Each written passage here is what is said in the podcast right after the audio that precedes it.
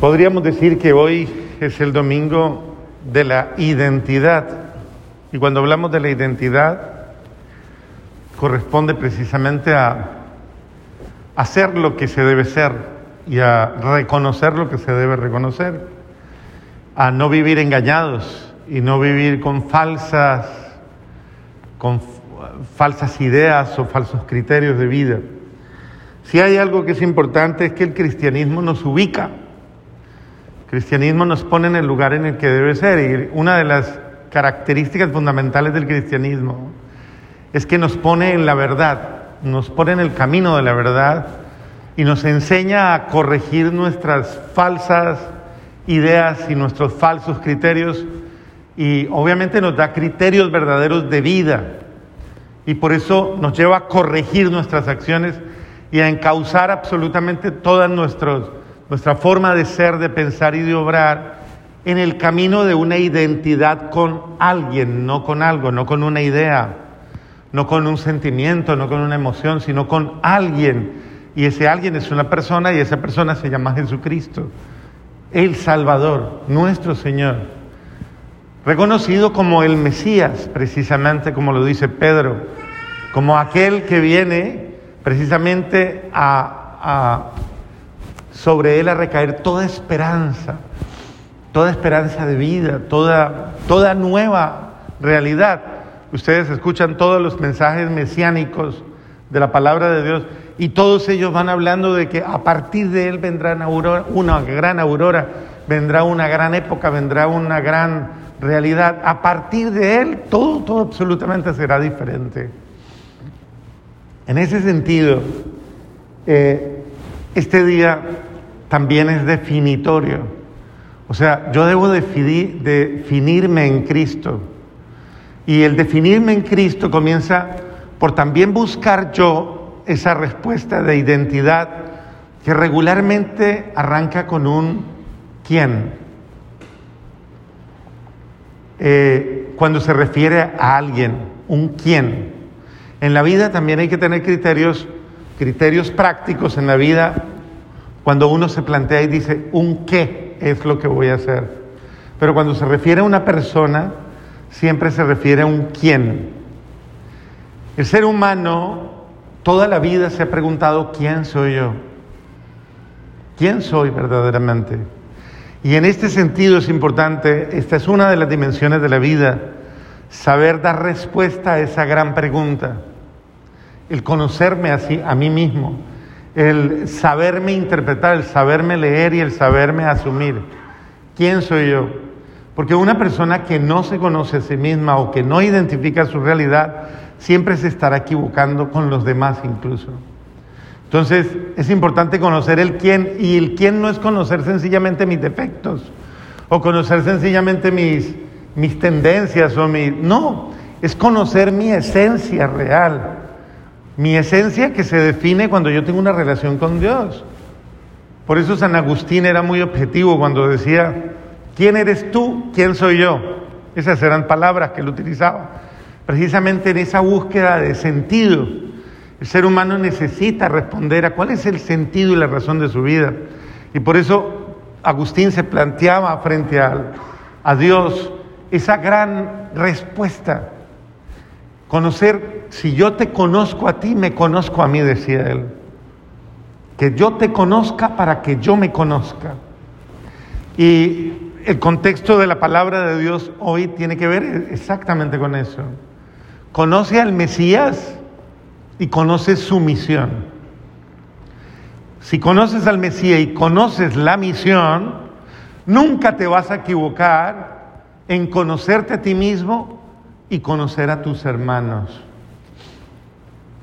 Muchas veces hay personas a las que eh, hay que decirles, creo que te equivocaste conmigo, creo que te equivocaste.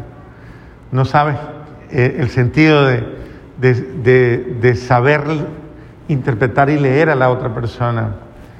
Eh, y muchas veces en esto se cometen muchos errores, porque lastimosamente, en la gran mayoría de los casos, la superficialidad, la inmadurez y muchos otros criterios más no nos dejan eh, ahondar en, en lo que yo, no solo en lo que soy, sino en lo que debo ser. Esto es muy importante. No solo debo, debo responder a lo que soy hoy día, sino lo que sé, debo ser cada día. Y ese deber ser cada día corresponde precisamente al plan de Dios, al plan con mi vida, con usted. Cuando yo sé reconocerme como hijo de Dios y cuando sé reconocer mi identidad y mi llamado, yo puedo comenzar a conocer aquel con quien me debo identificar. Entonces es Cristo. Cristo no quiere ser conocido de, de rumores. Por eso pregunta primero, ¿quién dice la gente que soy yo? Esos son los rumores. Y los rumores nunca son justos, nunca. Por eso en la intimidad le pregunta a los apóstoles, ¿y ustedes, y ustedes que me conocen, y ustedes que andan conmigo, qué idea tienen de mí? ¿Qué piensan de mí? Y, en este sentido es importante eh, recurrir a la honestidad eh, y responder a esa honestidad eh, con la cual yo voy a dar fe de que sí le conozco. Ahora, el apóstol Santiago dice, si le conoces, obras como Él te enseña. O sea, si tú le conoces, tú actúas como Él te dice. Si tú actúas diferente a como Él te dice, tú no le conoces. Eso quiere decir que cuando yo me llamo cristiano y actúo como un pagano, yo estoy negando a Cristo. Y de ese pecado casi nunca nos confesamos. Cuando yo soy cristiano y actúo de manera contraria a la palabra de Dios y el Evangelio, yo estoy traicionando el Evangelio y yo estoy siendo infiel al Evangelio. Y estoy yendo contra el tercer manda, segundo mandamiento de la ley de Dios. ¿Cuál es? Perdón, ubiquémonos a ver. Segundo mandamiento de la ley de Dios. No. Volvamos a la catequesis de primera comunión, a ver. Segundo mandamiento de la ley de Dios. Por aquí la señora sí está ubicada. ¿No qué? No jurar. Eso es lo que hace una persona cuando compromete el nombre de Dios eso es jurar el nombre de Dios en vano. Es decir, yo soy cristiano y actuar como un pagano. Entonces es, el sentido de la coherencia y de la correspondencia al Dios que digo conocer y al Dios que digo revelar con mis acciones. Por eso dice el apóstol, muéstrame tu fe sin acciones cristianas Muéstramela que yo por mis acciones cristianas te mostraré mi fe. De hecho, una persona que actúa cristianamente, inmediatamente se le identifica la grandeza de su fe.